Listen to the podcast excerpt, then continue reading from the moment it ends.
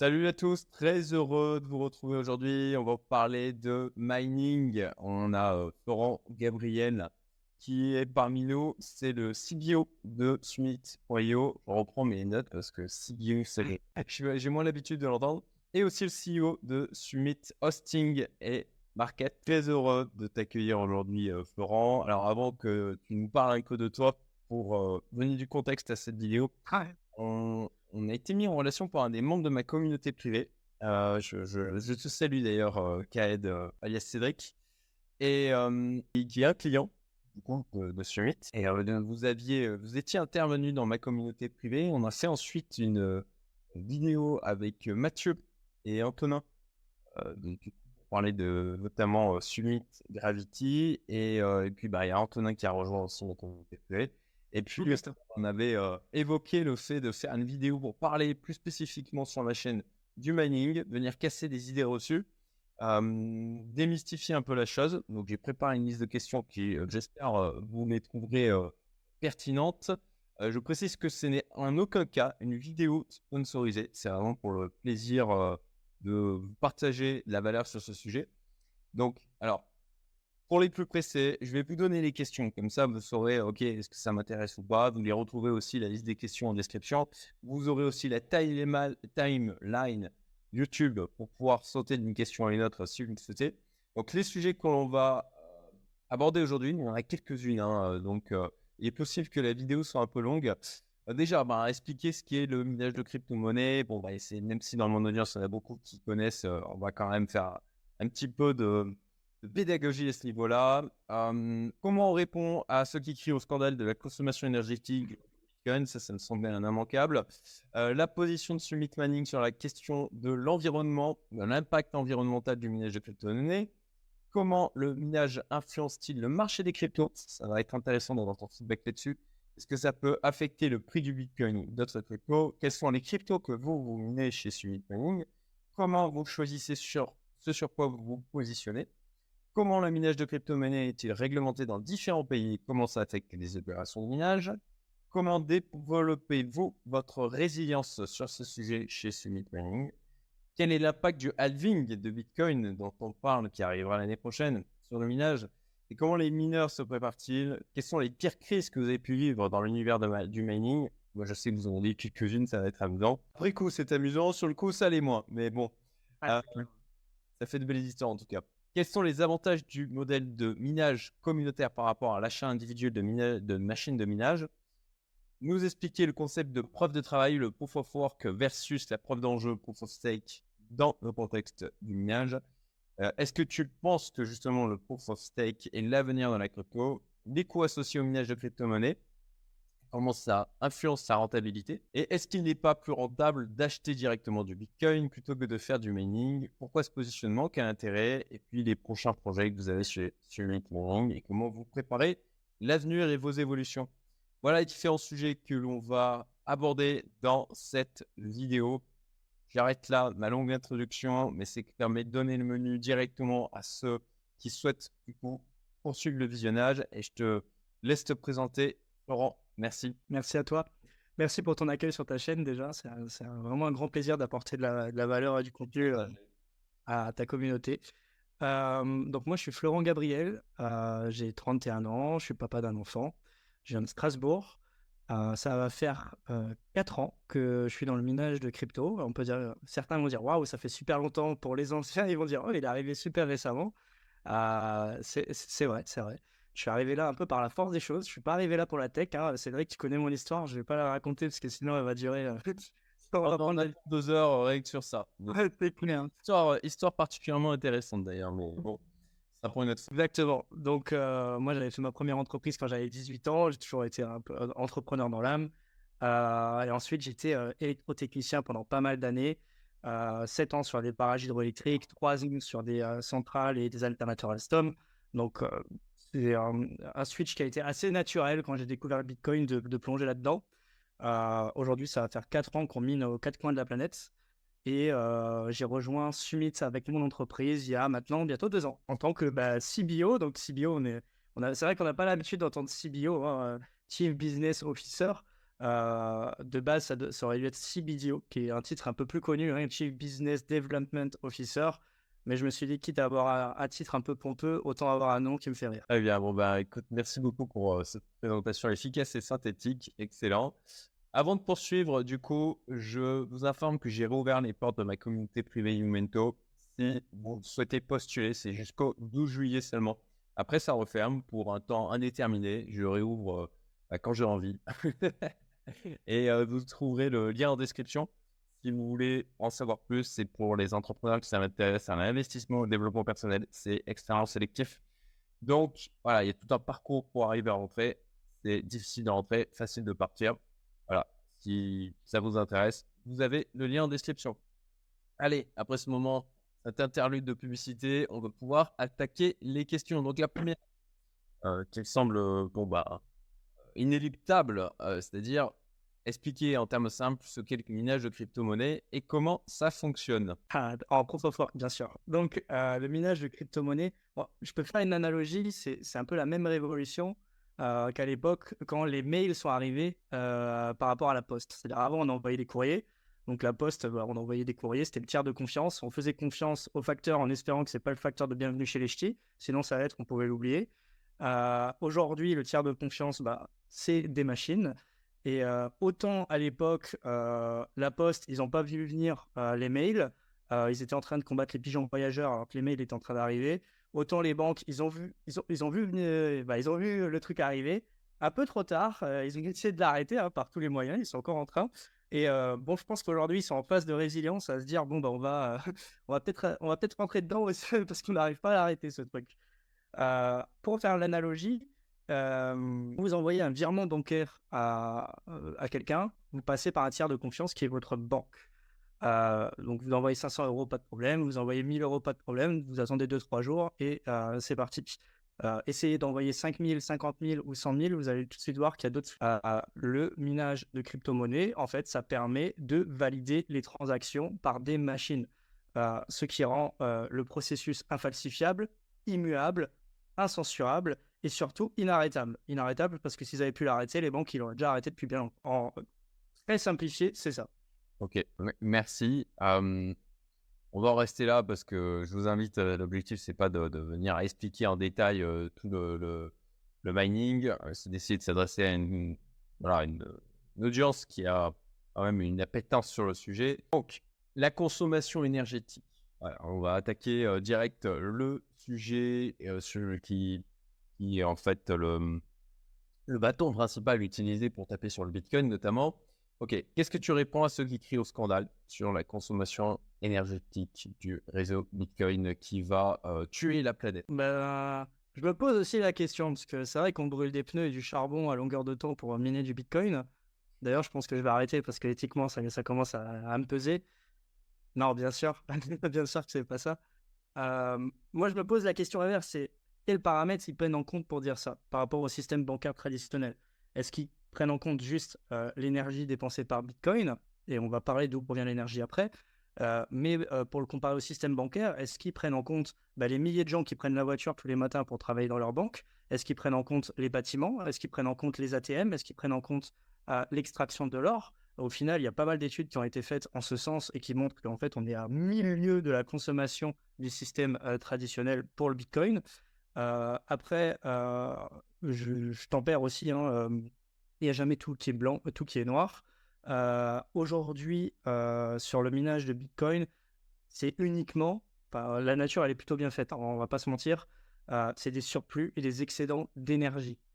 pourquoi? Bah Parce que c'est le moins cher. Si le charbon était le moins cher, bah, il y a plein de mineurs qui mineraient du charbon. C'est une triste réalité, mais c'est vrai, il y, a beaucoup de financiers qui se lancent là-dedans mais aujourd'hui, la nature est bien faite et les mineurs de Bitcoin, ils n'ont pas besoin d'une grosse connexion Internet, donc ils peuvent se mettre à n'importe quel endroit de la planète pour miner du Bitcoin et utiliser des excédents d'énergie. Je vais prendre notre exemple. Nous, on mine en Islande sur de la géothermie, on mine au Canada sur des sources et des barrages hydroélectriques qui sont en excédent d'énergie. on mine également avec du torchère flare gaz. Je vais expliquer rapidement ce que c'est le, le torchère il y a des puits de pétrole et de gaz de schiste, je vous apprends rien, c'est une fatalité, ils sont là, on ne va pas les enlever. il y a du méthane qui s'échappe de ces puits, et ce méthane, est obligé de brûler parce qu'il est immensément plus polluant que le CO2. Donc il, le brûle pour, en faire du CO2 plutôt que du méthane qui va aller dans l'atmosphère. Euh, donc ça fait des grosses flammes, hein. vous avez déjà dû voir ça dans des films ou même peut-être passer devant, dans le désert. Et euh, ces flammes, elles ont une combustion imparfaite, il y a quasiment euh, bah, il y a un gros pourcentage de méthane qui s'échappe quand même. Et la solution qui a été amenée par les mineurs de Bitcoin, c'est de dire, bah, nous, on vient avec des alternateurs, on récupère ce gaz, qui de toute façon allait être brûlé, on le passe dans des alternateurs Alstom, comme quoi tout est lié, et, ou, même d'autres marques, en, l'occurrence chez nous c'est des alternateurs Alstom, et euh, on récupère cette énergie, on fait une combustion parfaite, et on mine du Bitcoin dans des conteneurs qui sont adossés au champ de pétrole ou de gaz de schiste. Donc au final, euh, bah, ça fait des crédits carbone pour le pétrolier, il ne brûle plus sa flamme, il ne paye plus les amendes. Ce gaz, dans toute façon, il était perdu et maintenant ils peuvent vendre à des mineurs de Bitcoin à du mètre cube de gaz. Donc tout le monde est content, tout le monde est gagnant et ça nous permet d'avoir une électricité entre guillemets décarbonée sur le papier euh, ou euh, carrément green sur les autres solutions parce que bah, la nature est bien faite. Ok, donc toi, ta réponse, c'est en fait le principe du Bitcoin, c'est pour les mineurs, c'est d'aller trouver le moyen de miner avec une énergie aussi peu chère que possible. Là où elle va être aussi peu chère que possible, c'est euh, là où il y a des surplus en fait de, production. Naturellement, vous vous dirigez vers ça, ce qui fait que au final, le réseau, le fonctionnement du réseau Bitcoin est efficient. Et aussi le fait que, bon bah, comment est-ce qu'on comment on mesure en fait l'utilisation des réseaux bancaires qui permettent de faire euh, notre argent et de comparer par rapport au Bitcoin, par rapport à tout ce que ça nécessite en, énergie, pas seulement, euh, voilà, qu'on dirait que juste les banques, ben, les, les employés qui bossent dedans, etc. Alors, je vais faire l'avocat du diable, j'en sais rien, mais en tout cas, euh, poser aussi cette question de, ok, imaginons, euh, là aussi, hein, les détracteurs vont dire, oui, mais là, il prend le cas de le réseau Bitcoin tel qu'il est aujourd'hui. Mais, mais l'ambition, à la base est de dire, OK, le réseau Bitcoin sera étendu à l'ensemble de la planète, euh, il faut que ça remplace le système financier. Je suis d'avis que euh, ça n'arrivera jamais, pour ma part. J'aime beaucoup la techno, mais elle va cohabiter plutôt que tout remplacer. Et c'est mon avis, je peux me tromper, on verra bien. Et mais voilà, imaginons ça jusqu'au boutisme, ça remplace tout. Et les détracteurs, eux, ce qu'ils disent, ben, si ça remplaçait tout, clair, on tue la planète, c'est impossible, ça ne peut pas fonctionner. Tu as un contre-argument éventuel euh, face à, à manière de présenter les choses.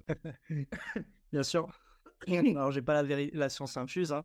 c'est ce que je disais, tout est pas blanc ou noir en parlant de détracteurs. Hein. Il, y a, des livres de détracteurs assez la, vérité est plus nuancée. C'est pas rose ouvert non plus, hein, pour ceux qui connaissent le livre. c'est bien plus nuancé que ça. Euh, effectivement, de dire que Bitcoin ne pollue pas, c'est une, un mensonge. Je pense que euh, chaque euh, évolution technologique de l'homme apporte un impact écologique. À chaque fois, il y a un impact sur ce qu'on fait. les barrages hydroélectriques, ça pollue. Ça, ça, peut détruire des vallées entières. Les vallées vont euh, dégager du CO2 lors de la putréfication. Euh, ça, tue la faune aquatique. Euh, pareil pour les éoliennes, c'est du béton. Le solaire, c'est les extractions de terre. Tout a un impact écologique. De dire que le Bitcoin ne pollue pas, c'est faux.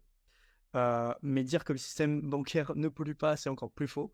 la vraie question qu'on pourrait se poser, et là c'est plutôt, vous la trouverez en vous la réponse, c'est est-ce que le jeu en vaut la chandelle? Est-ce que cette solution immuable euh, infalsifiable, incensurable, qui permet d'envoyer de, l'argent d'un point A à un point B, quel que soit le pays, instantanément, est-ce que ça en vaut la peine? Euh, Pour moi, la réponse, euh, elle est oui. pour vous, à vous de voir. je rebondis aussi sur ce que tu disais. c'est pas parce que demain Bitcoin deviendrait peut-être la monnaie de la planète, je n'y crois pas non plus, qu'il faudra plus de machines en fait. C'est ça qui est beau avec, Bitcoin. C'est une blockchain, donc il n'y a pas besoin de plus de machines parce qu'il y a plus de personnes qui l'utilisent. Euh, c'est faux. Ce qui est sûr, c'est qu'il y aura de plus en plus de machines parce que la rentabilité est là. Mais les machines deviennent, de plus en plus efficientes. Euh, la loi de Moore, pour le moment, n'y est pas. Chaque année, euh, et ça serait intéressant d'avoir de vraies études là-dessus, parce qu'au final, moi, je, crois que ce que je vois, hein, les études qui sont faites par des pro-bitcoiners, je n'y crois pas, parce qu'au final, comment savoir quelle machine tourne aujourd'hui sur quelle énergie, c'est très compliqué. Euh, nous, on fait partie du Bitcoin euh, Mining Council. Euh, on a les datas de nos confrères, mais on n'a pas les datas de toute la planète. Il y a bien sûr encore des gens qui vont miner, je ne sais pas, au Kazakhstan avec du charbon. je ne sais pas. Bien sûr qu'il y en a qui vont le faire. mais c'est sporadique. Et c'est impossible aujourd'hui d'avoir un chiffre exact sur le minage de Bitcoin.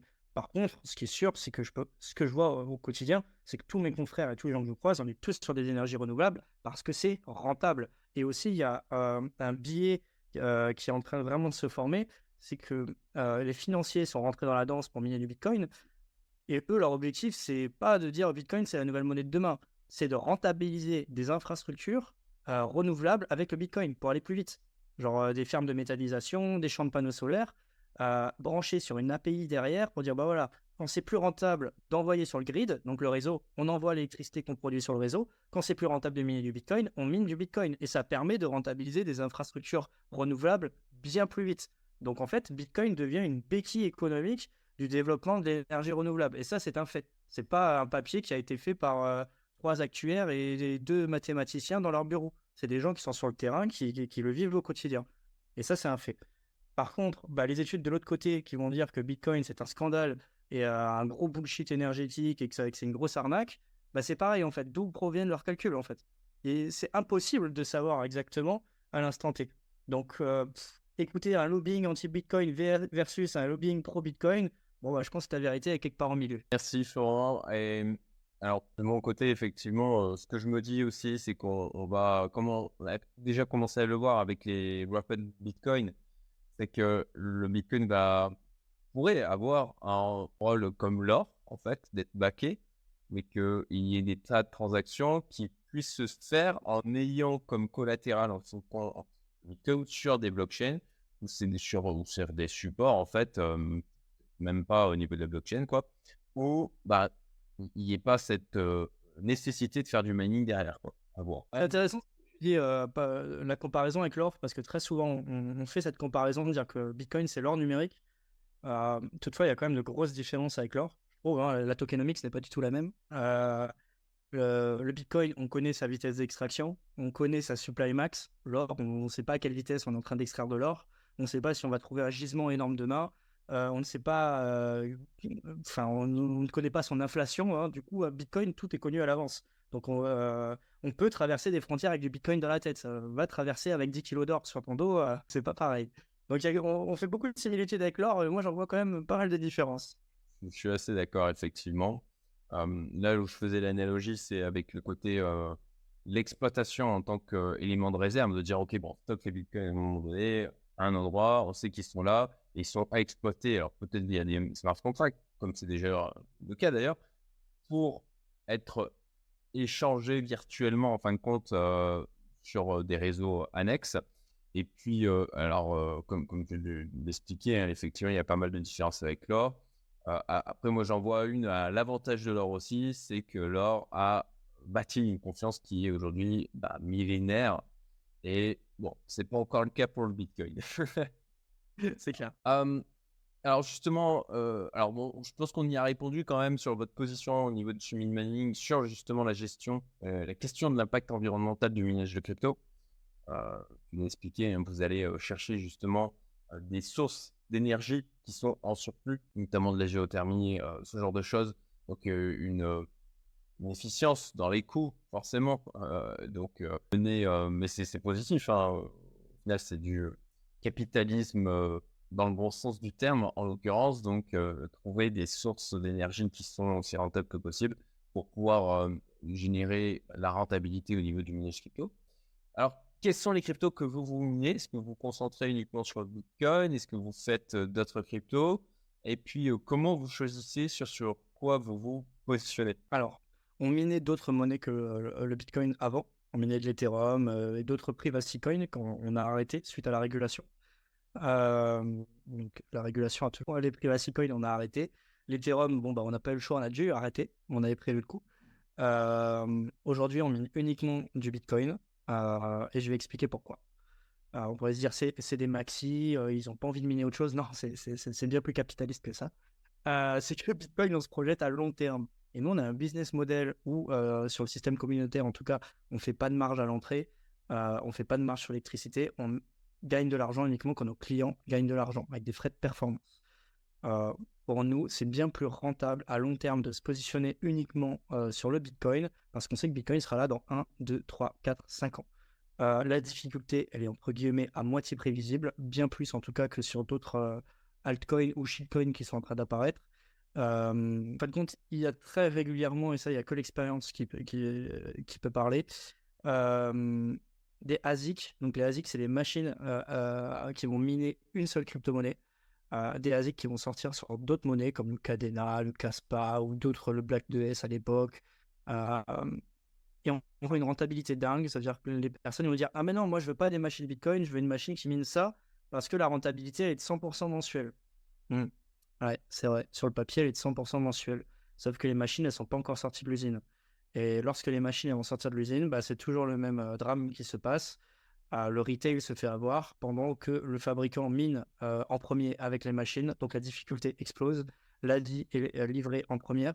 donc bah, l'Asie branche ses machines, parce que bah, si la, Chine a banni le Bitcoin, il y a encore beaucoup de personnes qui minent là-bas. Et au final, la difficulté explose et on se retrouve avec bah, un ASIC qui arrive à la maison, qui a plus de rentabilité de 100% mensuel, mais peut-être de 1 ou 2, voire de 0. Et au final, bah, ça sert de tabouret et rien d'autre. Ça servira plus à autre chose.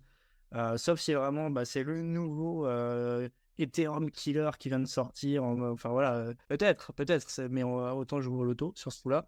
parce que derrière, c'est quand même du matériel informatique qui va finir au rebut, qui sera plus utilisé parce que ça fait rien d'autre que cet algorithme-là. Donc ça, je pense que c'est une erreur d'acheter ce genre de machine.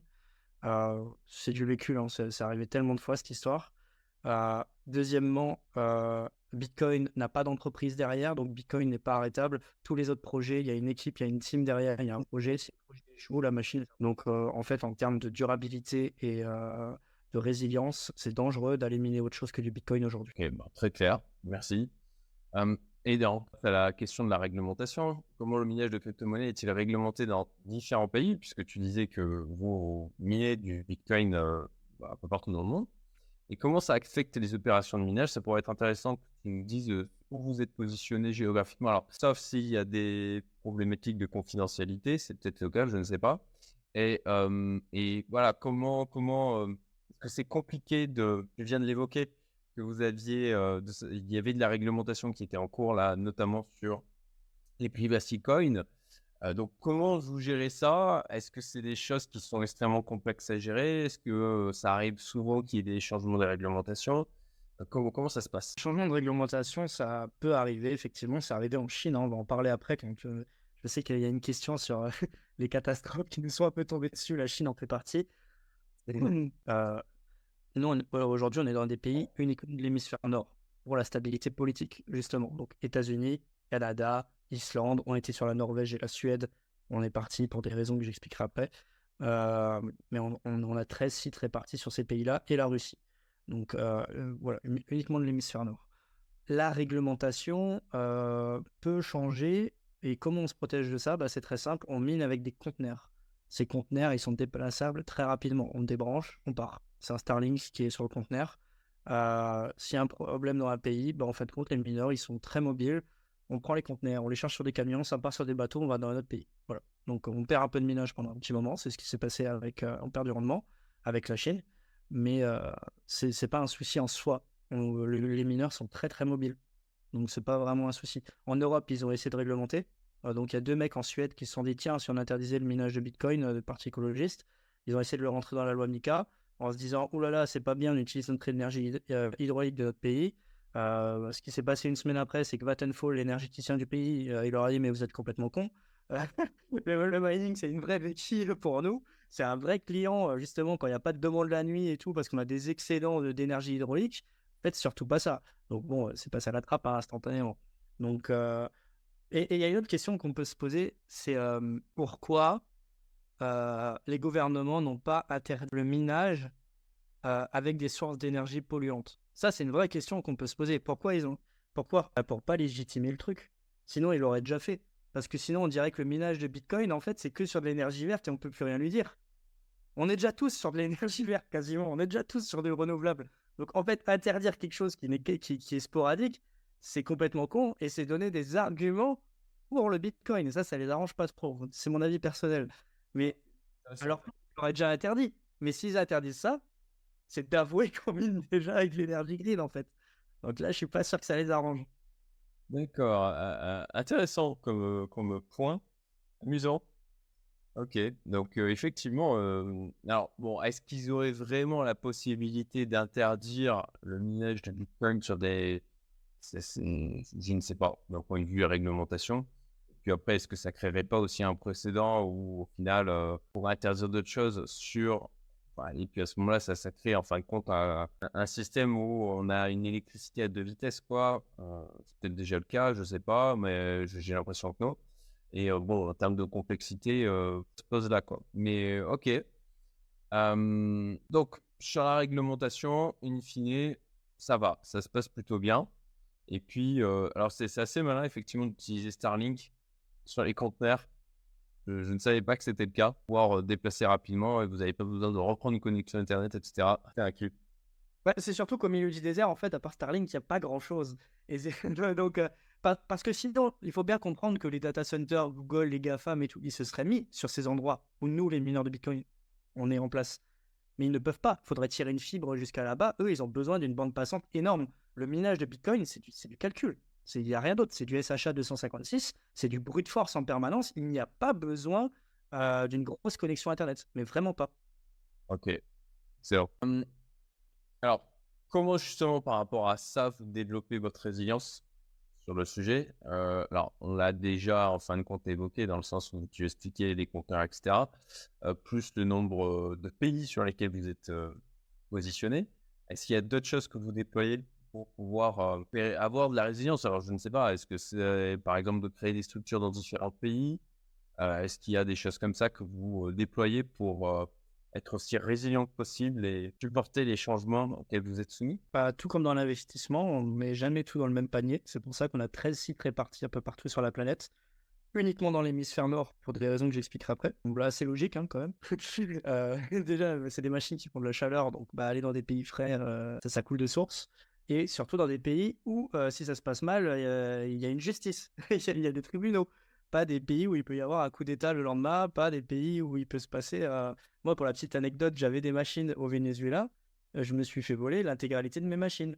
Enfin, pas voler. Euh, les communistes, ils appellent ça nationaliser. Mais in fine, le résultat, c'est exactement le même. J'ai plus mes machines aujourd'hui. Alors, du coup, je te propose, au lieu de parler du, de l'impact du halving du Bitcoin, on va le garder pour après, mais justement d'évoquer les pires crises. Vous êtes libre. Ah bah là, ça, le Venezuela, à titre perso, hein, il n'y avait pas de machine de client, heureusement. Euh, une les pires crises, alors il y a le China ban, hein, clairement, la Chine qui, euh, a banni euh, les mineurs de Bitcoin. on a dû couper toutes nos machines, déménager, faire le bon choix tout de suite et rapidement parce que bah, tout le monde allait bouger. Et bah, si tout le monde va au même moment, il monte, il faut vraiment pas jouer au con. on avait le choix avec le Kazakhstan, la Russie, le Canada. Kazakhstan, c'était sur le charbon. J'ai dit no way, on va pas au Kazakhstan faire du charbon. Euh, la Russie, on avait déjà quand même pas mal de billes là-bas, euh, même si c'était juste à côté et qu'il y avait 15 heures de camion, euh, on a décidé d'aller au Canada. donc nous, on a bougé toutes les machines au Canada. Ça a mis quand même beaucoup de temps. Le bull run, on était en plein dedans, il n'y avait plus de place dans les data centers. Voilà, je parle de, vraiment de, de drame à titre entrepreneurial. on a eu des accords avec une boîte cotée en bourse au Canada qui nous a dit si on n'arrive pas à brancher vos machines dans trois mois dans notre data center, on s'engage à débrancher les nôtres. Bon, ils n'ont pas du tout respecté leurs paroles. Euh, parce qu'ils se sont dit qu'en plein bull run, il valait mieux peut-être un procès que brancher leur machine. Euh, donc ça, ça fait partie euh, des, choses qui me sont tombées dessus. On s'est fait voler des machines. sur l'exit, justement, sur, en partant de la Chine, il y a un conteneur entier qui s'était fait voler. Ça fait partie des risques. entier, ils volent des conteneurs entiers. Quoi. Ah, ouais, pas vu, pas pris. Enfin bon, heureusement que c'était les vieilles machines, mais à ce moment-là, ça valait quand même un peu d'argent parce que c'était en plein bull run. Euh, ça, c'est un des drames qui s'est passé. Euh, ensuite, il y a eu quoi? Euh, Le halving, le dernier halving, qui était vraiment où on se demandait à quelle sauce on allait être mangé, même si on avait confiance hein, quand même. Bon, la suite, on la connaît. On en reparlera après d'ailleurs, s'il y a une question sur le halving. Mmh. Va arriver sur les mêmes scénarios. pas de boule de cristal. Hein. Euh, et je pense que c'est tout. Hein, vraiment, après, sinon, c'est des, problèmes industriels. C'est brancher des machines, c'est d'avoir. Si, bah, si, si, si, si, bien sûr. on a acheté des machines en plein bull run pour des clients qui rentraient. il y avait tellement de clients qui souhaitaient rentrer dans le système communautaire qu'on a dû fermer les portes pour pas diluer tout le monde et se retrouver avec des machines très très chères et des clients qui vont être mécontents dans quelques mois si le marché crache. Ça a quand même craché. Il y a des gens qui ont perdu de l'argent pour le moment qui sont en perte, sur ceux qui sont rentrés tout au top. J'en suis navré, mais bon, c'est le marché. On a quand même fermé nos portes pendant huit mois. tout comme toi, tu vas fermer les portes de ta communauté dans pas longtemps. nous, on les a fermées pendant huit mois parce que, bah, si vous avez retenu ce que j'ai dit avant, c'est nous, on fait pas de marge à l'entrée, il n'y a pas de upfront, il n'y a pas de marge sur l'électricité. Et au final, bah, un client qui arrive en plein bull run, c'est peut-être un client qui ne nous ramènera jamais d'argent. Mais vraiment, s'il va peut-être miner un ou deux mois en profit, et ensuite, si le marché il crash, bah, il, ne va pas faire d'argent, il va être mécontent, sa machine, enfin le prix de la machine derrière, il, va s'effondrer.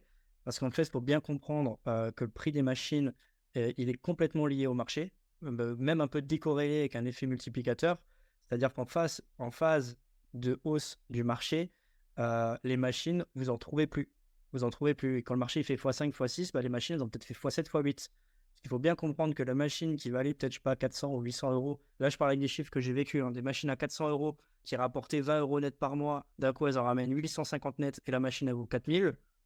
Bon, qu'est-ce qu'on fait? On la vend à 3000, on la vend à 4000. Euh, là, c'est le gros dilemme du mineur hein, que je souhaite de vivre un jour. c'est dire, est-ce que je vends une partie des machines, donc je fais un arbitrage, ou est-ce que bah, on continue, parce que 800 euros par mois, 4000 euros la revente, bah, quelques petits mois, j'y suis de nouveau, et si ça monte encore, bon, bah, avec des si, euh, on refait le monde.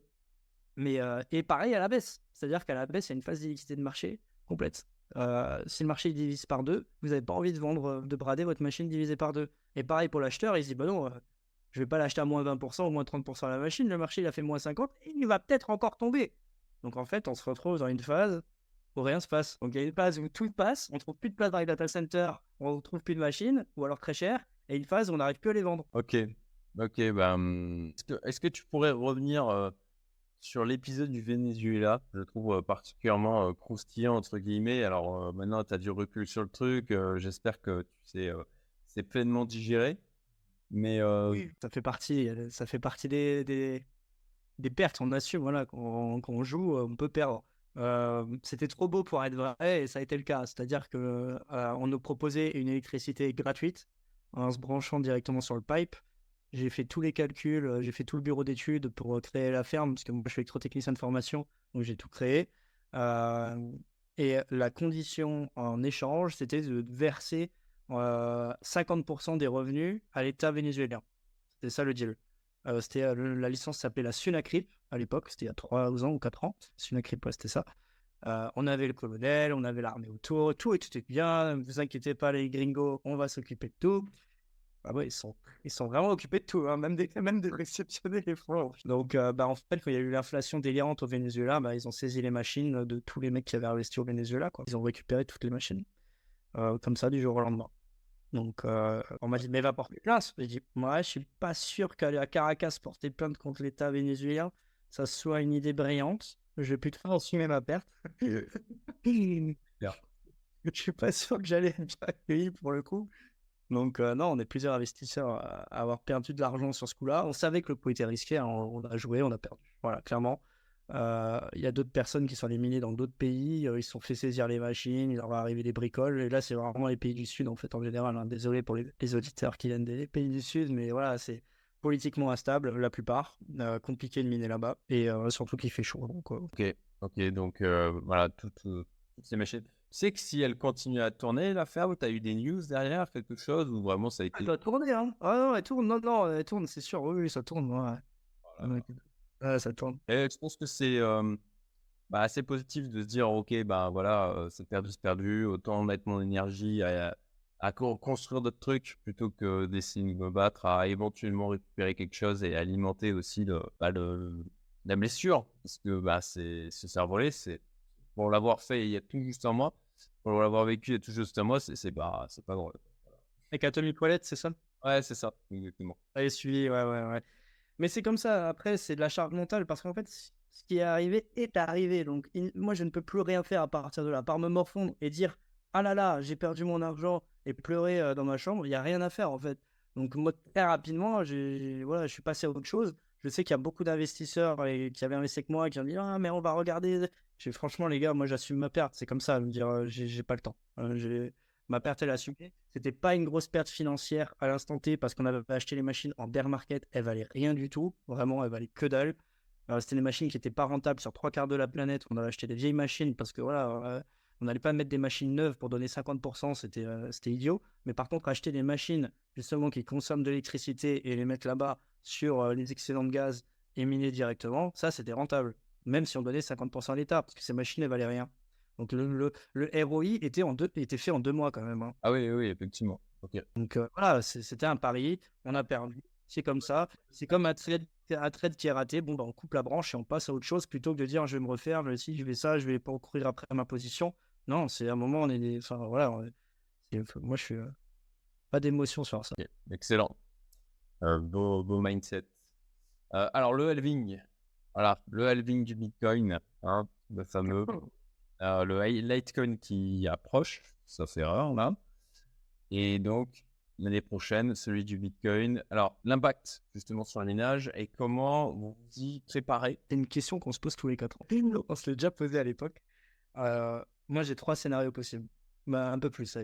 Premier scénario, c'est que le, halving il va se faire pricer quelques mois avant, 4 mois, 6 mois avant. Ça, c'est le scénario que j'estime. Je vais donner les plus probables aux moins probables selon mon analyse. Hein. Vraiment, attention, euh, ceci n'est pas un conseil. Euh, ça, c'est la première hypothèse. La deuxième hypothèse, c'est que ça se fait pricer entre 6 mois et un an après. C'est-à-dire qu'il ne va rien se passer le jour du halving. Au contraire, ça risque même de chuter. Ça ne sera rien. C'est trop évident. Euh, bon, il faudra serrer les fesses quelques mois. ça, c'est sûr. Euh, mais bon, on commence à avoir l'habitude. Hein, ça fait... On a serré les fesses pendant un an, là, quand même. Hein. C'était quand même, quand le Bitcoin était autour des 15 000, on faisait pas les fiers. Hein. Euh, c'était long. C'était la traversée du désert. Donc, on a déjà traversé plusieurs des déserts. Ça nous fait pas peur parce qu'on sait ce qu'il y a derrière.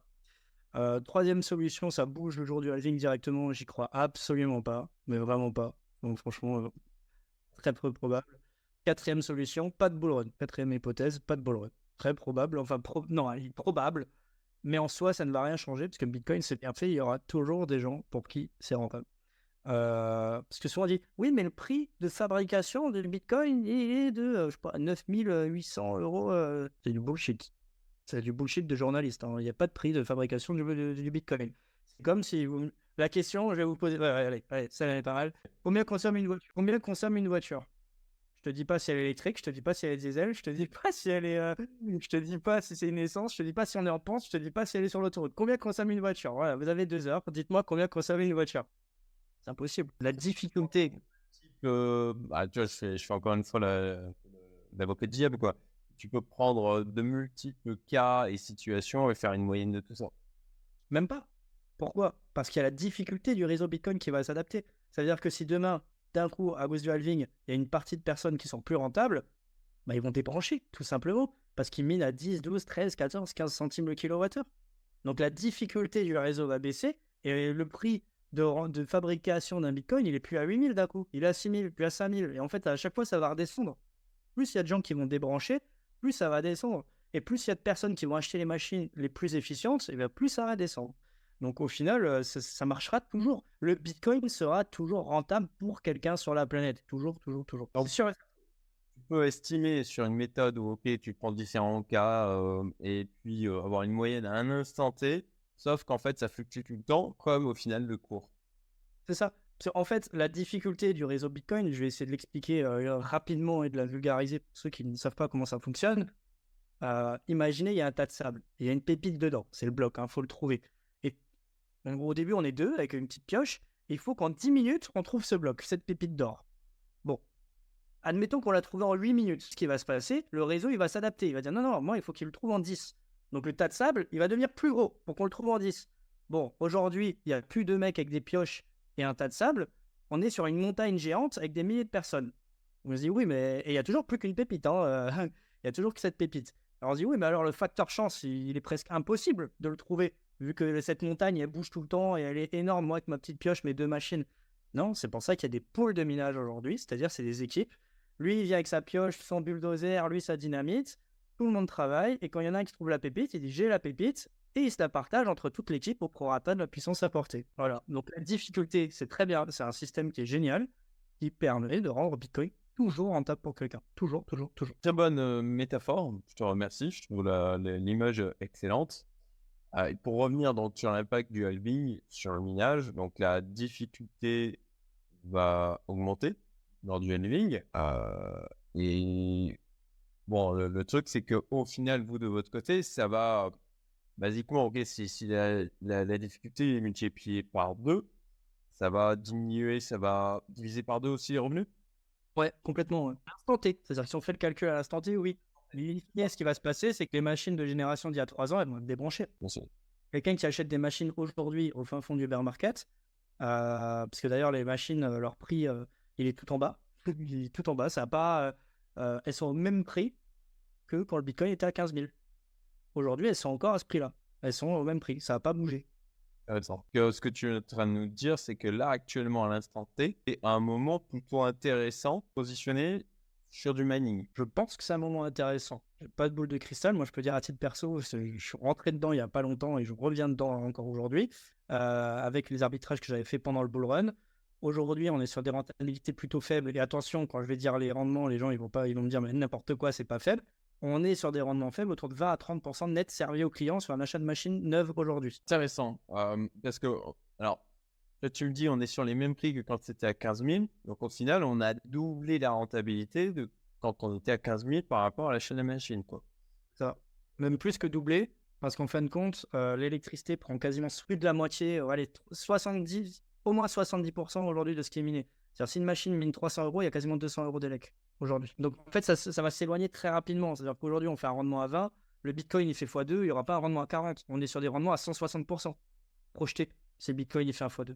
Alors qu'aujourd'hui, on fait 20 à 30% de rendement net. Aujourd'hui, l'électricité prend une part importante euh, du chiffre d'affaires. Alors, justement, on va parler de, de l'avantage du modèle de minage communautaire par rapport à l'achat individuel. Parce qu'imaginons, OK, là, on comprend que le timing est plutôt pas mauvais pour potentiellement se mettre à faire du minage. Pourquoi j'irai vers une solution comme la vôtre, avec un système de minage communautaire, versus euh, comme moi je l'ai fait à une époque. Ok, je m'achète mes, mes, machines, je monte mes rigs, euh, je mets mes cartes graphiques en parallèle, euh, et puis je me prends la tête pendant deux mois derrière parce que toujours des merdes. Bon, c'était une expérience, euh, dit en passant, euh, que j'ai trouvé euh, absolument très drôle et assez stimulante intellectuellement. Je me suis bien amusé. Aucun regret de l'avoir fait. bon, du coup, versus je m'achète mon. Alors, moi, c'était avec des cartes graphiques. le Bitcoin software ne se mine pas avec ça, c'est avec des ASIC. Donc, ok, j'achète mes machines ASIC. du coup, j'ai le truc qui est packagé. J'ai juste en quelque sorte à le brancher en avant et en avant versus ce que vous, vous proposez Alors, c'est une question très intéressante. On nous la pose souvent. Bon, mmh, euh, déjà, si tu as des enfants et que tu as une femme, je te conseille pas de brancher une machine ASIC chez toi parce que sur les 80 décibels et 3300 watts pour un petit carré de cette taille, je vais en ramener un pour en montrer. Euh, donc là, je te le conseille vraiment pas. Et même si c'était rentable, euh, ouais, niveau bruit, on laisse tomber. même à ton coût électrique, ça sera pas rentable. Dans tous les cas, tu vas pas être dans des conditions parfaites tu vas pas savoir faire la maintenance de ta machine s'il y a un souci.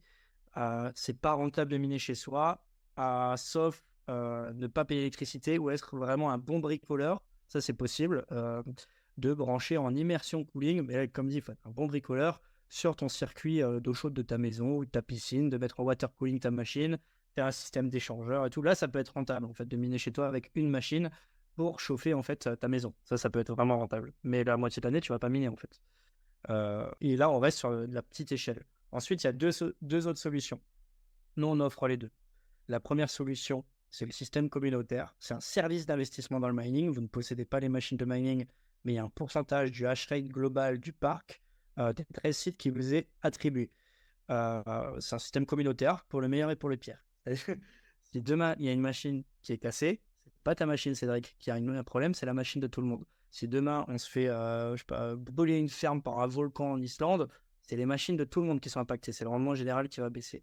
Ce qui permet de lisser le risque géopolitique, géographique et hardware. Pas de l'annuler, mais de le lisser. Euh, c'est un système qui est intéressant.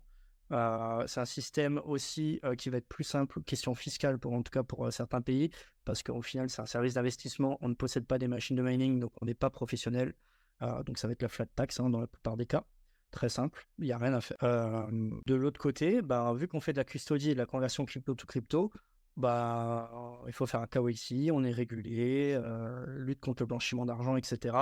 les cryptos qui sont envoyés, ce pas des cryptos qui viennent d'être minés directement, on passe d'abord par nos wallets. Voilà, donc il y a des avantages, des inconvénients dans les deux systèmes.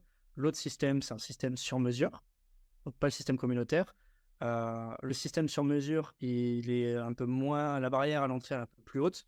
Là où le système communautaire, on peut rentrer à partir de 2000 euros, alors que des machines peuvent coûter 17-18 000 euros en plein bull run.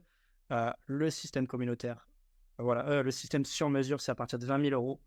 Euh, vous achetez des machines, soit vous les, les mettez chez vous, soit dans votre propre ferme, soit on vous propose un forfait d'hébergement électrique, donc un contrat d'hébergement dans un de nos data centers d'électricité et de maintenance. La machine vous appartient, vous minez directement sur votre propre wallet votre crypto, et derrière, il y a deux possibilités. Soit la solution passive, vous n'avez rien à faire, vous investissez et nous, on s'occupe de tout derrière. Et l'électricité est ponctionnée on-chain, c'est complètement visible sur le minage dans le logiciel.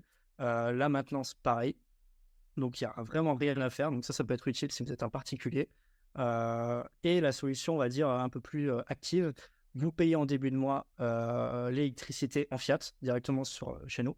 Et pareil, les frais de maintenance projetés pour le mois, les 10% en fait, hein, qu'on comprend. Euh, et en fait, bah, là, ça peut être intéressant. Pourquoi? Parce que si vous le faites via une entreprise, bah, c'est un investissement que vous pouvez amortir sur trois ans, vu que c'est du matériel informatique. Euh, surtout si on fait une entreprise dédiée au mining. là, c'est vraiment, vous pouvez y aller comme vous voulez, hein, c'est l'entreprise de mining. Vous amortissez sur trois ans les machines, vous passez en charge l'électricité, vous passez en charge la maintenance. Là, ça peut être vraiment intéressant pour des entrepreneurs ça s'adresse pas au même prix. Et c'est pas les mêmes risques non plus. C'est à vous de faire votre propre diversification. C'est 5 machines minimum par ferme. Il n'y a pas un système qui est mieux que l'autre, ça s'adresse à des cibles différentes. Effectivement. Ok. C'est clair. Écoute, euh, merci. Effectivement, euh, je vois bien l'intérêt du minage communautaire. Et, moi, moi, je m'étais dit, ouais, le mining, bah justement, ça fait partie d'une des questions de la fin. Tu en train de me convaincre là. Mais euh, ça fait partie des questions de la fin, justement. Ok, euh, ce qui n'est pas plus rentable d'acheter directement du Bitcoin que de le miner. Mais on va, on va y venir. Avant ça, euh, je voudrais qu'on parle un petit peu de la différence de concept entre la preuve de travail, proof of work, et de preuve d'enjeu, proof of stake, dans le contexte du minage. Euh, et puis, en liaison directement à cette question, et avec les échanges qu'on a pu avoir jusqu'à maintenant, est-ce que tu ne penses pas que le proof of stake, justement, c'est l'avenir de la crypto? Eh ben, je pense pas. Mais ça pourrait faire l'objet d'une vidéo entière. Par contre, donc je vais essayer de synthétiser au maximum. On dit voilà, mes impressions.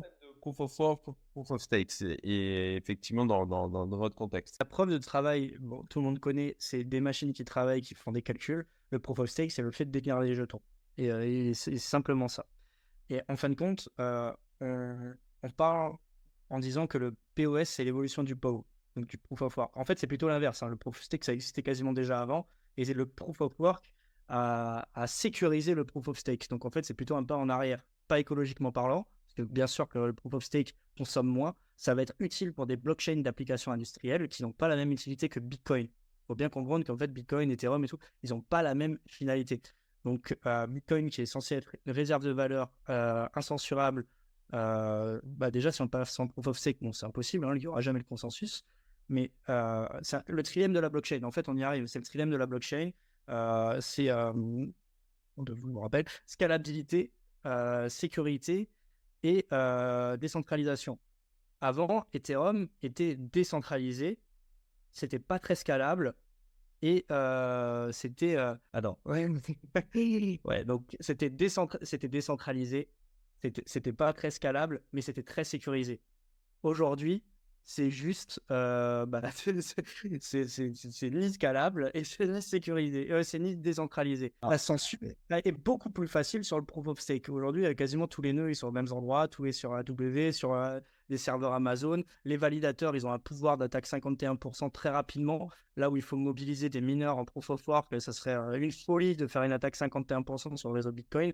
Donc en fait, la sécurisation du réseau Bitcoin, du proof of work, elle est imbattable. Jamais on pourra avoir la même, sécurité, et la même décentralisation euh, entre du proof of stake et du proof of work. C'est impossible. Euh, c'est vraiment impossible. Un État demain qui voudrait faire une attaque 51, parce que je vois personne vouloir faire une attaque 51 sur le réseau Bitcoin de particulier, Au final, ça serait faire plonger le cours à zéro direct. Donc, en fait, il n'y a aucun intérêt pour l'attaquant. C'est ça qui est magique. Bah, L'État, déjà, il faudrait qu'il ait quand même plusieurs centrales nucléaires. Donc, on verra le truc un peu venir. Euh, il faudrait qu'il y ait des millions de machines. Et en fait, les fabricants, ils sont juste en retard de 6 mois à un an de livraison. Donc, euh, les machines, on les verrait venir aussi. Et il faudrait qu'il ait. Enfin, c'est fini, en fait. Le réseau Bitcoin n'est plus attaquable aujourd'hui. C'est impossible de l'arrêter. Alors qu'un réseau proof of stake, demain, si les États-Unis disent bon, bah voilà, Ethereum, euh, euh OFAC compliant, on censure toutes les transactions, on décide de tout. Bon, bah les validateurs aujourd'hui, euh, ils n'auront pas le choix. Ils n'auront pas le choix. Parce que qui a 32 Ether pour faire son propre nœud avec tous les risques que ça raconte derrière de slashing, de tout le bordel? C'est. Pour Bitcoin, ça serait une hérésie. Donc en fait, on compare un peu des chiffons et des serviettes. C'est vraiment deux choses différentes. Le proof of stake a son intérêt sur certaines blockchains, il n'a aucun intérêt sur Bitcoin, mais vraiment aucun. Et, euh, après, euh, ça c'est la de chacun. Je sais qu'il y, a des gens qui vont être vraiment pro proof of stake. C'est pour ça que je dis qu'on pourrait en faire une vidéo entière. Et, et comme dirait Satoshi, si vous ne me croyez pas ou ne me comprenez pas, euh, j'ai pas le temps de vous convaincre. et j'ajoute que les, les, abeilles, elles perdent pas de temps à expliquer aux mouches pourquoi le miel c'est meilleur que la merde. Elle est bonne celle-là. Ok, bon bah écoute, merci beaucoup les coûts associés au minage de crypto, euh, donc il y a l'électricité, le matos, euh, maintenance, est-ce qu'il y en a d'autres? Et puis comment ça influence du coup la rentabilité du minage? Tu as déjà répondu sur certains éléments en nous expliquant que bon bah effectivement 70% du coût du minage c'est l'électricité. Pardon? Aujourd'hui, ça, représente 70% quasiment du chiffre d'affaires. C'est de l'électricité et de la maintenance, quasiment. Mais ça peut très vite s'éloigner. Très, très, très vite s'éloigner quand ça part à la hausse. Euh, mais effectivement, il y a des coûts. Euh, en fait, les gens, ils se rendent pas compte qu'il y a des problématiques d'échelle. C'est-à-dire, miner avec une petite carte graphique dans son garage, c'est pas pareil que miner dans, euh, dans un data center. Des problèmes qui vont se créer de par l'échelle. C'est-à-dire qu'il faut plus les mêmes disjoncteurs, il faut plus les mêmes câbles. Il y a des soucis d'harmonique qui vont se créer, enfin voilà, de, de filtres, de, de cost des trucs. On rentre dans des trucs des techniciens euh, qui n'apparaissent pas à petite échelle. Euh, pareil, bah, des problèmes problématiques de sécurité. Il faut faire garder les fermes, il faut les sécuriser, des problématiques, euh, des problématiques de refroidissement. De... Donc nous, dans les budgets, on a plutôt choisi le budget air frais naturel et budget écureuil. je vais venir pourquoi, que le budget Kalachnikov et air chaud. Pourquoi? Parce que euh, nous, notre principal danger, c'est des écureuils au Canada, à la rigueur, qui peuvent venir bouffer quelques câbles. Là où, dans certains pays, euh, il faut des gardes armés avec des kalachnikovs pour protéger tes fermes. C'est un peu plus problématique. Et pareil, on a choisi bah, justement les pays de l'hémisphère nord pour avoir de l'air très naturel plutôt que de l'air chaud et devoir climatiser. Parce qu'au final, l'électricité va être moins chère dans certains pays, mais on va payer des frais d'importation de dingue, des bacs des gardes, euh, des climatisations pour refroidir et tout un tas de, problématiques qui sont presque plus industrielles, mais qui deviennent politiques, euh, sécurité, euh, sûreté, euh, qui, deviennent très importantes. Donc nous, on a fait le choix de miner dans des pays, justement, entre guillemets, safe, quitte à payer un chouïa moins cher l'électricité, mais en termes de charge mentale, de... moi j'aime bien dormir tranquillement la nuit. Je n'ai pas envie de me dire demain, j'ai plus de ferme. Ça peut arriver, hein, bien sûr, mais la probabilité, elle est quand même bien moins haute. Donc, dans les coûts, euh, à part de la maintenance traditionnelle de l'électricité et des problématiques industrielles, il n'y en a pas 50 000. Quelques, quelques, bon, on a eu euh, des coûts juridiques quand il y a eu euh, la guerre en Russie avec l'Ukraine. C'est-à-dire qu'on avait des fermes en, en, Russie, on a toujours, hein, enfin, on, mine dans des data centers en Russie, et on a dû montrer patte blanche suite à l'over-compliance des banques qui ne laissaient plus envoyer des flux pour payer l'électricité en Russie. Donc, on a dû payer des avocats spécialisés en sanctions internationales, tout le truc pour prouver qu'on était bon, qu'on était bien, que voilà, tout allait bien mais c'est des problématiques d'entrepreneurs. C'est pas, c'est pas, c'est pas dramatique. Moi, je sais qu'il y a des confrères, et franchement, c'est, je suis attristé profondément, qui ont eu euh, des salariés tués sur leur ferme. Enfin, vraiment, euh, des attaques euh, terroristes et des chefs d'équipe qui se sont fait tuer. Et vraiment, que mes sincères condoléances à, nos confrères qui ont dû vivre ça, parce que ça doit pas être facile. C'est même sûr que c'est pas facile à vivre et c'est un problème qu'on a voulu sauter de la tête parce qu'on trouvait le risque, justement. Euh, tout est une affaire de risque, en fait, hein, dans, l'investissement. C'est euh, Le gain est proportionnel au risque. Nous, on a estimé que le gain était déjà très bien dans les pays du Nord et que le risque était limité. Après, c'est vrai qu'aller en Afrique, euh, il y a un aspect éthique et durable qui est honorable, c'est-à-dire qu'on apporte du travail dans des zones où il n'y en avait pas. c'est une vraie béquille écologique pour la région. Parce que ça permet le développement de barrages qui n'auraient jamais été construits sans les mineurs de Bitcoin, qui permettent justement d'amener les infrastructures dans les villages, de développer l'économie locale. Il y a plein qui sont positifs là-dedans, mais euh, le prix à payer est cher, malheureusement. Ok, bah, merci. Euh, en termes de ressources humaines, justement pour la partie maintenance euh, et entretien, comment, pour avoir une idée, tu vois, ok, pour une personne pour 10 conteneurs, une personne pour 5, comment, comment vous fonctionnez avec ça? Est-ce que. Selon les pays, ça va changer. en général, on peut partir de, je ne savais pas en même temps, on peut partir sur 1 mégawattheure, une personne, une personne et demie. Donc 1 mégawattheure, ça représente un petit conteneur, Donc une personne par conteneur. Technicien. Après, selon le nombre de clients, ça fait des personnes au service client, ça fait des devs pour nos plateformes, voilà. Mais vraiment, sur place, en technique, c'est une personne par conteneur. Donc, euh, et surtout que ça apporte des formations. C'est-à-dire que derrière, il faut former ces gens à un métier où ils vont pouvoir être mobiles et aller sur toute la planète. Il n'y a pas d'école du mining. Il faut les former avec les formations, leur faire passer les certifications qui sont très dures. Euh, et derrière, ça forme vraiment des techniciens qui, derrière, après, ils peuvent ils peuvent vraiment prétendre à des salaires plutôt sympas. Une personne par conteneur. Ok, je pensais pas que c'était euh, aussi, important en fait en termes de ressources nécessaires. On parle bien de plein temps, quoi. Une personne à plein temps par conteneur. Ouais, à plein temps. En fait, on se rend pas compte, mais par l'échelle, il y a toujours des petits ventilateurs, des trucs. Il y a toujours des choses qui cassent en fait. Il y a toujours des petits trucs. Donc il faut. Et on peut se dire, oui, mais maintenant, pourquoi une personne à plein temps, euh, bien cher quand même? Ouais, mais en bull run, une machine à l'arrêt, ça revient plus cher que le mec. Hein. Je sais. ça, ça revient vite plus cher quand la machine d'un coup elle crache plus 300 euh, euros par mois mais qu'elle en, elle en crache 2000 ou 3000 et il y en a une qui s'arrête, bah, tu as tout intérêt à ce que ton technicien soit là rapidement pour la redémarrer, pour voir ce qui se passe. Alors là, je parle d'une machine, mais imaginez un conteneur entier ou un ventilateur entier de conteneur qui a, qui a un problème de courroie ou quelque chose. Non, il faut... En fait, c'est ça le propre à la maintenance. Pour avoir été technicien de maintenance, on se dit souvent les mecs, ils branlent rien de la journée. Et vous avez raison. et vous avez raison. Mais là, les gens, ils, ils, remarquent pas quand le mec, il est là à trimer à 1h du matin d'astreinte et tout, parce que je l'ai vécu, euh, pendant 6 h 10 h 15 heures de suite pour redémarrer la chaîne. Et c'est là où on attend les techniciens. On a, bien sûr qu'il n'y a pas du boulot toutes les 3 minutes pour un technicien, mais un technicien, il se doit d'être sur place ou disponible rapidement. Et pour avoir cette disponibilité, il bah, faut payer les gens. Très clair, merci. Alors, la fameuse question de, OK, ben, est-ce que je fais pas mieux aujourd'hui d'acheter du Bitcoin, de mon ledger, d'attendre plutôt que de me lancer à, investir dans du mining. Pourquoi, pourquoi je me positionnerais à faire du mining C'est quoi l'intérêt? Bah, Je m'étais posé la même question à l'époque. Et grâce à Netflix, j'ai trouvé la réponse. j'ai regardé la Casa des Papels et je me suis dit, mais les mecs, pourquoi ils braquent pas une banque? Non, ils vont braquer l'imprimerie nationale. Pourquoi ils font ça? Bah, En fait, c'est bien mieux de fabriquer son propre argent que d'aller acheter, que d'aller chercher le billet déjà fait. Donc en fait, le parallèle, il est là. C'est-à-dire, est-ce que vous préférez acheter le Bitcoin ou est-ce que vous préférez acheter la machine qui imprime le Bitcoin? Sachant que la machine, vous pouvez l'amortir sur 3 ans, vous pouvez le passer en charge d'électricité, vous passez en charge de la maintenance, et que bah, au bout d'un an, bah, si vous avez acheté le Bitcoin, vous avez toujours un Bitcoin. Si vous avez acheté pour un Bitcoin de, machine, bah, peut-être que dans un an, vous avez, euh, je ne sais pas, 0,3 ou 0,8, si c'est un bull run, peut-être 1,2 Bitcoin plus la machine. Et dans deux ans, vous avez toujours un Bitcoin d'un côté et potentiellement un Bitcoin de l'autre, plus la machine. Au bout de 3 ans, 1,5 bah, ou 1,7 Bitcoin plus la machine. Bon, à un moment, il y aura une obsolescence, hein, on ne peut pas rêver, hein, désolé. Mais euh, du côté gauche, en tout cas, il y aura toujours juste un Bitcoin.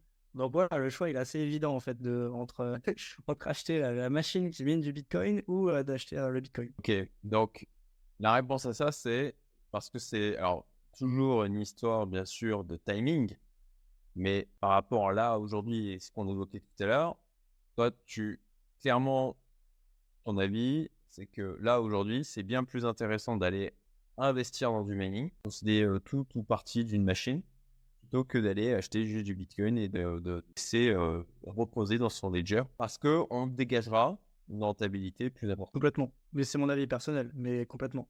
Moi, à titre perso, j'achète jamais de Bitcoin. Je le mine. Et surtout, il y a un autre avantage. C'est que le Bitcoin que vous avez miné, c'est un Bitcoin qui est vierge.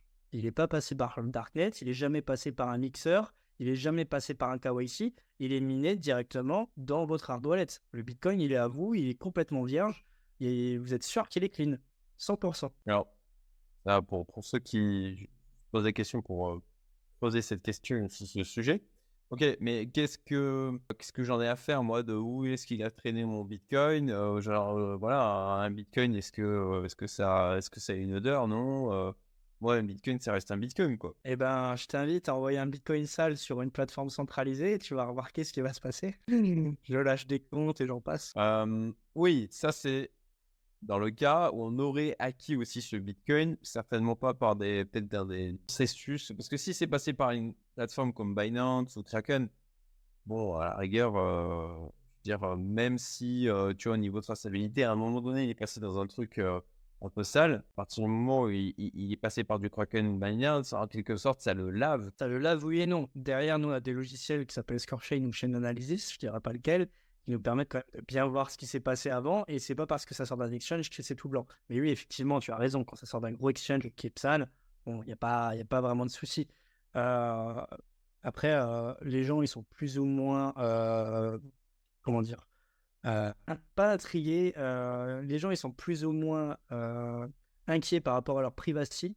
Moi, j'ai pas forcément envie que tout le monde, un gouvernement, on sait jamais ce qui peut se passer, sache exactement combien j'ai de Bitcoin sur ma arbolette. Parce qu'au final, si ton Bitcoin il est passé par un Binance, bon, même si tu l'as mis sur Ledger, ils vont savoir qu'un jour tu as eu tant, tant, tant de Bitcoin. Euh, alors là, je vais pas jouer le paranoïaque, hein, je suis pas un complotiste ni rien, pas du tout, ni un maxi, même si on pourrait croire. Euh, ouais, je suis plutôt maxi pognon que maxi Bitcoin quand même, en général. Donc, euh, même si le Bitcoin m'a convaincu par la force des choses, même si je suis pas arrivé pour la technologie. pas oublier que les États-Unis, ils ont demandé à tout le monde de ramener leur or, et c'est pas si loin dans l'histoire. C'est pas, si loin dans l'histoire. Demain, euh, qui nous dit qu'on n'a pas un régime totalitaire qui se met en place dans un des pays, hein, je ne dis pas la France, qui dit bah, en fait, tous les mecs là, que euh, vous avez déclaré votre transaction crypto, vous nous, euh, voilà, la crypto est illégale, vous nous renvoyez toutes les cryptos, sinon vous allez en prison. C'est pas. Je, fais avec des, avec si, on peut refaire le monde, mais c'est pour ça que justement la privacy c'est important. Et de miner ses propres bitcoins, c'est une porte d'entrée différente dans le monde de la crypto. Parce qu'on a tendance à faire un, abus de langage très rapide, dire Ah oui, mais pour rentrer dans la crypto, euh, on est obligé de toute façon de passer par un centralisé exchange. Non, c'est faux. La, vraie porte d'entrée de base, la toute première, ça a été le mining. Et ça l'est toujours. Très intéressant ce que tu dis. c'est effectivement un, argument assez euh, majeur, notamment pour euh, des gens qui sont dans mon audience ou pour moi-même, en termes de résilience personnelle, de savoir qu'on possède des éléments de valeur qui sont quasiment intraçables. Alors là, en l'occurrence, tu es sur la, partie euh, OK, euh, mining communautaire. Bon, bah, ça passe quand même chez vous. Euh, dire, ils peuvent arriver à tracer. Je veux dire, il suffit qu'ils aillent taper dans votre base de données. Mais c'est pas le même process que d'aller, voilà, que, via les, plateformes d'exchange centralisées notamment. Ok, très bien. La suite, les projets sur côté Summit Mining, qu'est-ce que vous préparez actuellement? Comment vous avez prévu d'évoluer? Alors nous, on est en train de faire tout un écosystème. Donc, je je sais pas si... oui, il y a la vidéo de Summit Grammatic qui qu'il y avait avec Augustin et Matt. Donc, il y a tout le service d'investissement d'un côté. Aujourd'hui, on parle du mining pour pas embrouiller un peu tout le monde. Mais on est en train de bâtir tout un écosystème autour de la blockchain pour apprendre aux gens à justement à investir dans des solutions, on va dire, éthique, rentable, même si je ne peux pas redire le mot rentable, je le dis, rentable, on essaye au maximum en tout cas, et sur tout ce qui se fait de mieux autour de la blockchain. Moi, je pense vraiment que le mining, c'est la porte d'entrée, le Bitcoin, c'est irremplaçable, mais je pense qu'il y a pas mal d'autres manières de se diversifier dans la crypto pour accumuler plus de Bitcoin derrière. Je ne suis pas un maxi qui me dit non, non, il faut acheter que du Bitcoin, jamais j'achète peut-être ça, ça, ça. Il y a plein de choses qui ont des utilités et nous, on a des équipes d'analyse qui analysent des projets en permanence pour justement savoir si le projet a une utilité, s'il y a de potentiel de, gain. Hein, on est quand même là pour ça. Et ça, c'est Summit Gravity, qui est bah, l'autre branche de Summit. Et on a lancé récemment Summit Research, Summit Research avec Augustin et toute notre équipe d'analyse pour justement apporter, c'est un peu un spin-off de Summit Gravity, à tous les projets qu'on a analysés. Il y en a 400 pour le moment, de, de, vendre ces analyses plutôt que de les mettre au placard et de les oublier. Voilà. Aujourd'hui, Summit, euh, notre gros intérêt aujourd'hui, euh, pour, pour, rien cacher, c'est d'acquérir un maximum de clients pendant le bear market pour ne surtout pas en acquérir pendant le bull. C'est-à-dire que nous, on est à l'inverse de tout le monde. tout le monde va scaler pendant le bull market. Nous, en bull market, on ferme la porte. on la laisse un peu entrouverte hein, pour ceux qui veulent vraiment rentrer. Mais en tout cas, nous, notre objectif, c'est qu'il y ait quand même le moins de clients possible en bull market parce que c'est des gens qui il y a de grandes chances qu'ils vont perdre de l'argent et que derrière, on va les entendre au service client et ça va siffler dans les oreilles. Alors que des gens qui rentrent aujourd'hui dans les phases de bear market, bon, bah, c'est des clients qui vont plutôt bien manger avec nous au restaurant et on va bien s'ouvrir et rigoler avec les pieds en éventail autour de la piscine. C'est une image, bien sûr, on va quand même travailler pendant le bull market. Donc l'objectif, il est là. Et pourquoi pas à terme devenir, et là on, arrive sur du moyen long terme, devenir énergéticien, c'est-à-dire développer des solutions de mining, rentabiliser des infrastructures renouvelables pour nous aussi revendre notre électricité quand c'est plus rentable de revendre l'électricité et de miner du Bitcoin quand c'est plus rentable de miner du Bitcoin. C'est une piste qui, qui est envisagée. Voilà, je sais qu'il y avait une question aussi qui était hyper intéressante que j'avais vu passer. Je pense qu'on l'a zappé. Mmh Donc oui, oui, tu as absolument raison. Donc la question c'était comment le minage influence-t-il le marché des crypto-monnaies Est-ce que ça peut affecter le prix du Bitcoin et d'autres crypto Eh ben oui, en fait le, mineur est un catalyseur. Qu'est-ce qu'il raconte Le mineur est catalyseur du marché. C'est-à-dire que lorsque le marché il tombe, les mineurs, on ne peut pas les citer, américains qui sont des vrais financiers, euh, en bon américain, on fait des crédits et ont mis en collatéral leur Bitcoin. Donc ils ont des fermes énormes et un collatéral en Bitcoin. Lorsque le marché est tombé et vraiment la chute du marché a été amorcée par les mineurs hein, à fond, hein, parce qu'il ne faut pas oublier que Celsius c'était parmi les plus gros mineurs aussi. Hein.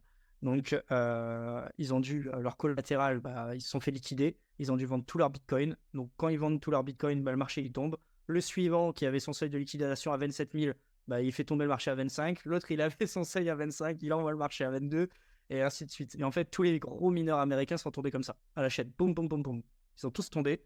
Donc ça a catalysé vraiment, ça a accentué euh, la chute du marché, euh, clairement par les mineurs de Bitcoin. Et là où le mineur de Bitcoin est aussi catalyseur de la hausse, c'est qu'en ce moment, bah, on est dans un range. Et qu'est-ce qui se passe? Comme je l'ai dit avant, 70% quasiment euh, du chiffre d'affaires, c'est l'électricité. Donc on vend énormément de Bitcoin. On vend énormément de Bitcoin pour payer notre électricité. Ce qui maintient le Bitcoin euh, un peu vers le bas. Il y a une pression vendeuse. Il y a clairement une pression vendeuse. Et lorsque le marché repart, ben, en fait, on va catalyser la hausse. Parce que d'un coup, ben, on a besoin de vendre beaucoup, beaucoup, beaucoup moins de Bitcoin pour payer notre électricité. Et en fait, on amplifie, on catalyse la hausse du marché. Donc à la baisse, on l'amplifie et à la hausse, on l'amplifie. Donc clairement, oui, les mineurs de Bitcoin ont un gros impact sur le marché que les gens ne se rendent pas compte. Les gens, ils s'en rendent pas compte. effectivement, tu as, bien fait de m'alerter sur le fait qu'on aurait des appels à questions parce que la, réponse était éminemment euh, intéressante. Merci beaucoup, Laurent. Écoute, on est euh, d'une heure et demie. Ouais, c'est pas euh, bon, ça fera un peu moins. je vais cuter les dents, les choses comme ça, mais ça va être aux alentours d'une heure et quart, je pense. Merci beaucoup. Merci à toi très heureux bah, d'avoir pu la faire ensemble et d'avoir, bah, je, l'espère, aborder des questions qui n'étaient pas communes sur le, mining. Vous avez des liens en description, potentiellement rejoindre donc Summit Mining. Voilà, on, l'a dit encore une fois, je le reprécise, hein, ce n'est pas une vidéo sponsorisée. Voilà. donc, mais manifestement, la période n'est pas mauvaise. Et sincèrement, je vais me pencher aussi sur le sujet. J'ai de nouveau des billes à mettre euh, euh, du coup euh, dans la crypto et peut-être mettre un petit ticket du coup chez Summit Mining, ça me paraîtrait pas délirant. Le ticket d'entrée à 2000 dollars ou 2000 euros, c'est vraiment ça. son gardier pour chacun, mais en tout cas de mon côté, c'est vraiment, c'est vraiment que dalle. Et si jamais vous avez besoin de me contacter pour plus d'informations, bah, soit sur mon LinkedIn, hein, c'est euh, Florence Gabriel, donc avec un W, hein, c'est Florent avec un W, ou bah, soit sur le site directement de Summit ou sur mon adresse mail florent.summit.io pour des questions un peu plus. Euh, si vous voulez rentrer un peu plus deep dans la tech, avec grand plaisir. Merci à tous. Mettez euh, un petit like, partagez les vidéos et puis à très bientôt pour de nouvelles émissions. Salut. Merci, merci. Salut.